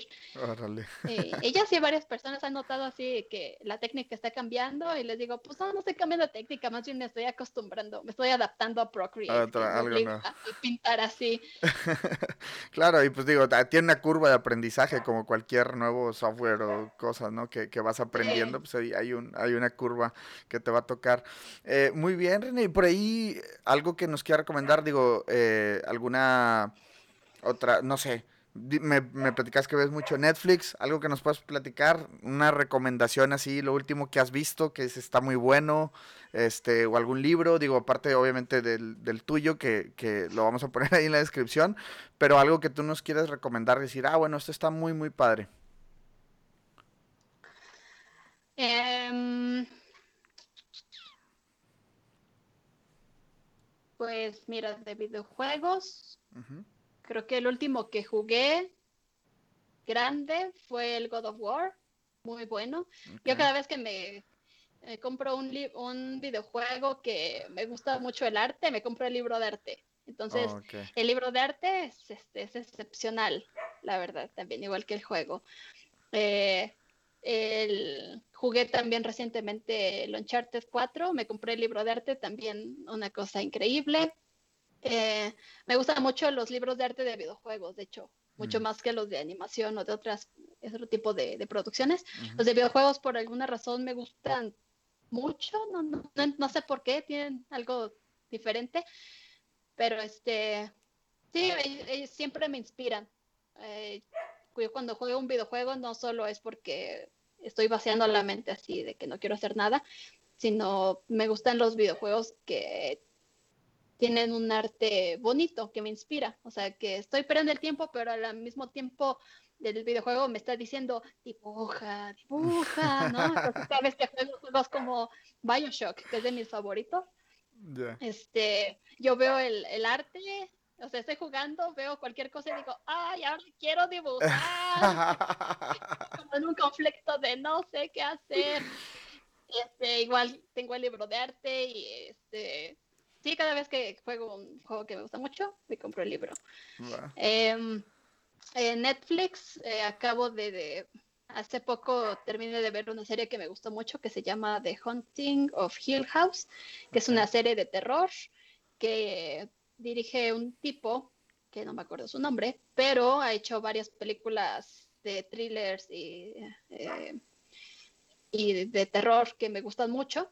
Entonces, no sé si eh, alguien de la audiencia es fanático del terror, pues es una buena opción. No es así oh, me muero de miedo en cada capítulo, pero sí crean un suspenso muy bueno. Está muy bien escrita, tiene capítulos increíbles, este, hay story, el storytelling es muy bueno. Las actuaciones sí que es una serie bastante redonda, bastante buena, ¿no? Muy completa. Y, y ya, eh, en cuanto a libros, pues hay un libro que yo siempre recomiendo para personas que quieren sacar sus proyectos personales adelante. Yo mi libro lo hice a través de crowdfunding en la plataforma de fondeadora, creo que ahorita ya es Kickstarter. Este, yo aprendí mucho con el libro de, de una de mis artistas favoritas, ella es, se llama Amanda Palmer, es pianista. Eh, entonces escribió un libro sobre cómo hacer un buen, una buena campaña de crowdfunding a través como de la conexión con tu audiencia, ¿no? Entonces te explica cómo fue su evolución como artista, conectando siempre con la audiencia, porque uno como, como artista, este, pues hay miles, ¿qué digo miles? Millones de cuentas en Instagram de artistas, miles de art stations, miles de twitters. Entonces, tú tienes que sobresalir de alguna forma, y no por el que haces, ¿no? cómo conectas con la gente para que la gente quiera ser un seguidor, este, pues leal, ¿no? Porque pues sí llego muchos artistas que pues igual no hay como una conexión con ellos, pues fácilmente te, se te olvida, ¿no? Se te borra de la memoria, pero o sea, cuando tú quieres el apoyo de la gente de, oigan, que creen, no tengo dinero para llevar a cabo mi trabajo, necesito de ustedes, este, pues la audiencia tiene que acudir a ti para, para pues hacerlo, ¿no? Y este libro me ayudó mucho como para ese tipo de cosas. Eh, y ahorita el crowdfunding pues está a la alta porque cada vez más artistas están sacando sus proyectos de manera independiente, ¿no? Sobre todo artistas que están entre el limbo entre ser unos desconocidos y ser populares, ¿no? Porque los super populares pues tienen editoriales, ¿no? Los, jalan. Claro. los que están en medio son los que pues sí tengo dinero, pero no tanto, un libro. Más bien, más, que dinero, tengo audiencia.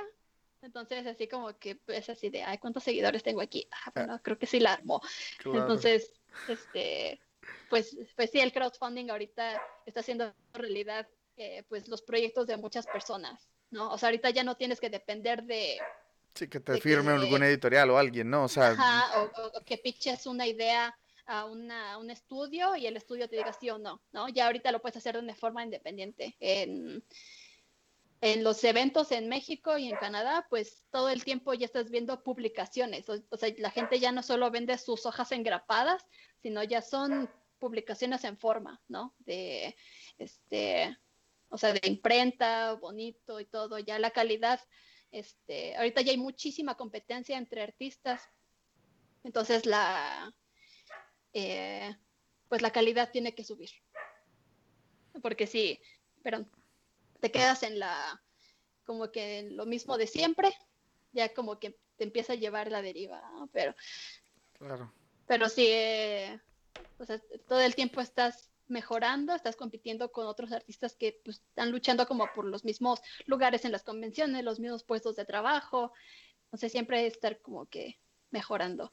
Eh, los eh, proyectos personales, de hecho, yo los recomiendo mucho llevarlos a cabo.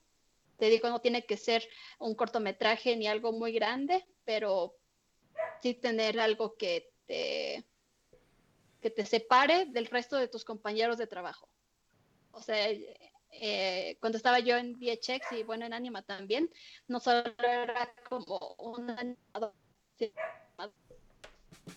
entonces yo llevaba, por ejemplo, mis postales o mis calendarios, o a veces los vendía, y entonces, eh, o vendía mis libros allá en, el VHX, pues vendía un buen de libros. Entonces la gente te va como ubicando, ¿no? Y es bueno siempre estar en el radar de la gente. Sí, totalmente. Eh, entonces ese libro que te cuento me ayudó mucho como para eh, pues saber las estrategias para tener un buen, buena, una buena campaña de crowdfunding. Se llama The Art of Asking y la verdad está muy, está totalmente dirigido a artistas. Eh, habla mucho sobre también la posición tan vulnerable que te pone eso de pues estarle pidiendo dinero a la gente, ¿no? Y apoyo, uno como artista independiente, pues sí la sufre mucho por ese lado. Claro. Pero este, este libro, pues sí, como que te cuenta más o menos cómo está la cosa. Órale, está, suena muy, muy interesante. Perdón, perdón, te interrumpí, dime, dime. Sí. Ah, y pues ya finalmente, pues recomiendo obviamente mi libro. este, este libro lo escribí, salió de, yo tenía la idea de hacer un libro de arte cuando yo estaba haciendo mis calendarios. Yo antes anualmente sacaba un calendario, como desde 2011 sacaba un, un calendario y lo vendía. O sea, cuando estaba trabajando en Anima Studios, pues todos tenían un calendario mío en sus lugares. Este, luego empecé a venderlo ya por fuera, ¿no? La gente empezó a conocer, empecé a hacer envíos así la República, este, luego en otros países y, y, pues para mí, eh, porque me encantaba tener mi trabajo impreso, o sea, desde que mi papá compró un plotter en 2003 y empecé a, imprimir mis dibujos en grandote, para mí fue de wow. Eh, siempre me gustó tener mis dibujos digitales en físico. Y ya se, se, salió la idea de, ah, pues quiero un libro de arte, pero no solo quiero, porque el calendario al final solo es una compilación de dos ilustraciones. Pero para el libro yo quería más que eso. Yo dije, yo quiero dejarle algo a la gente que sigue mi trabajo. O sea, no solo quiero que vean lo que pueden ver cualquier día en Instagram, sino quería un libro que les platicara cómo fue mi, pues mi viaje artístico, ¿no? O sea, desde cómo empecé, por qué me dedico a hacer arte, animación, este, cómo me mantengo motivada, qué cosas me inspiran, de dónde salió el estilo. Entonces, pues sí, es un libro que está como pues bastante completo respecto a mm, las este mi trabajo. Tengo un pequeño tutorial mm. aquí.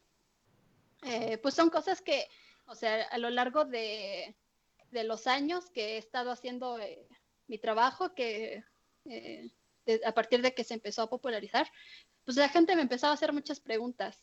Este, de, oye, ¿cómo haces tus dibujos? Oye, ¿qué te inspira? Oye, de dónde salió ese estilo, este, o sea, yo ya tenía una hoja, ya casi casi tenía un PDF donde podía hacer copy paste para a la gente. Entonces, ajá, es ejemplo de ah, la iluminación.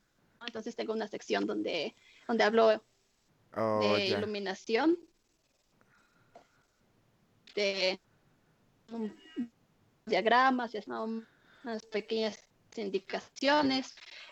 Me preguntan que como pues también donde, donde hablo sobre color. Entonces, este, pues sí, yo ya tenía como a lo largo de estos años unas, eh, digo el copy de preguntas y entonces dije, voy a hacer un libro.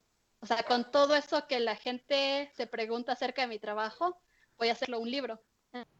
Entonces, cada pregunta que me han hecho, o sea, cada pregunta relevante o frecuente, pues está totalmente contestada aquí. Así que, ajá, de las personas que digan, oye, René, ¿cómo haces iluminación o color o voz? Este, ah, el libro está en inglés, por cierto. como, este, o sea, ¿qué representa para mí eh, dibujar la figura femenina? Este, también pongo una sección como, pongo muchos procesos, por aquí tengo uno. Así de, como de ilustraciones más oh, representativas de mi trabajo. Así como, este, procesos. Eh, porque la gente también quiere ver eso, ¿no? El que hay detrás de, de las ideas. Claro, claro. Y ya explico así de cómo, cómo, de dónde salen algunas, algunas ideas, ¿no? Como algunas solo van saliendo conforme voy dibujando. Mm, ya.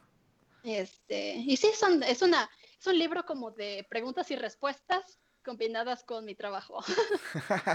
Pero definitivamente digo, eh, o sea, genial, porque como dices, bueno, es un libro que es lejos de solamente mostrar tu trabajo, o sea, no es un book de solamente de, ilustraciones, sino cuentas historias o cuentas qué hay detrás de cada, como dices, de cada es cosa que tú pones, ¿no? Ya, ya sea cómo trabajas la, iluminación, cómo trabajas, bueno, los mismos personajes y todo.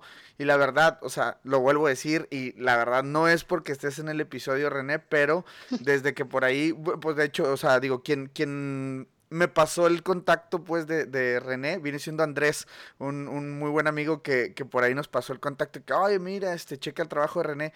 Lo vi y dije, wow, o sea, neta sí tenemos que platicar, tenemos que echarnos aquí la, la, la platicadita.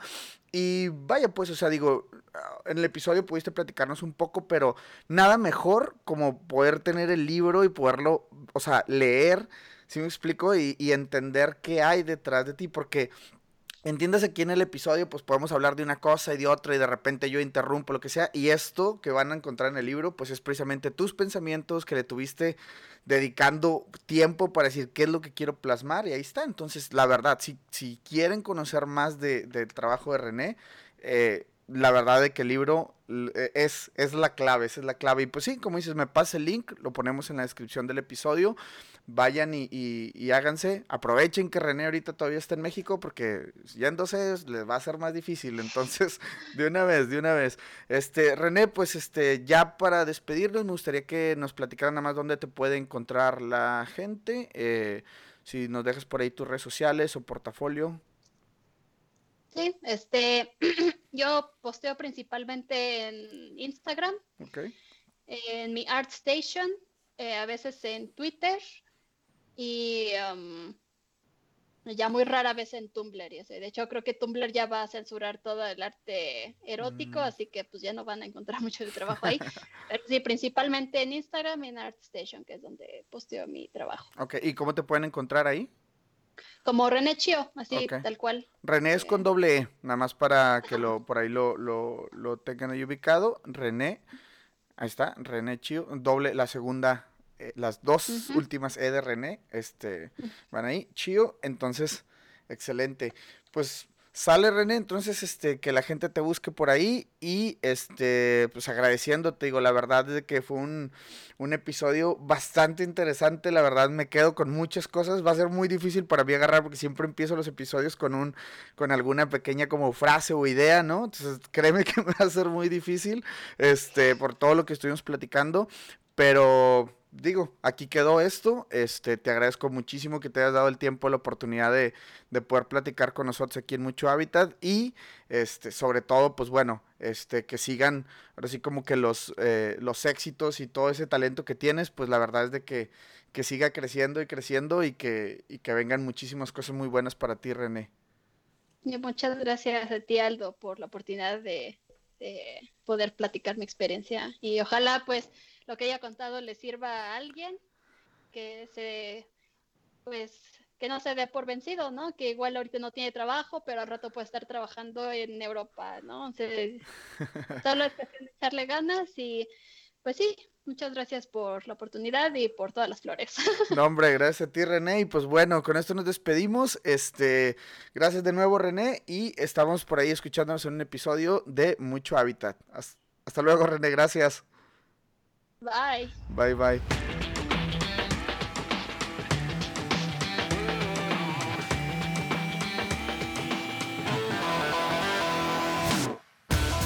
Pues bien, señores, gracias por haber escuchado el episodio completo. Muy interesante todo lo que nos platica René. Un episodio bastante, bastante extenso, pero la verdad es que nos va a dejar un montón de aprendizaje, sobre todo aquellos que se dedican a la ilustración. Señores, eh, hay regalos Vayan a nuestro Facebook, Mucho Hábitat, denos por ahí un like y entérese cómo se pueden ganar el libro de René Chio. La verdad está increíble y lo más fregón de todo es de que lo va a firmar. Para que por ahí estén participando en la dinámica, no se lo pierdan.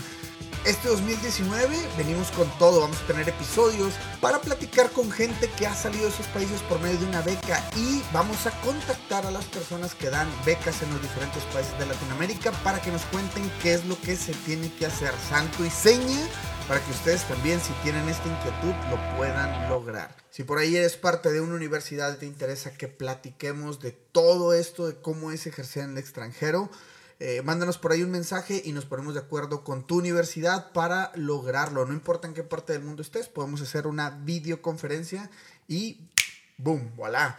Lo hacemos sin importar en dónde estés. Repito, señores, este 2019 les deseo lo mejor. Pónganse muchas metas muy altas.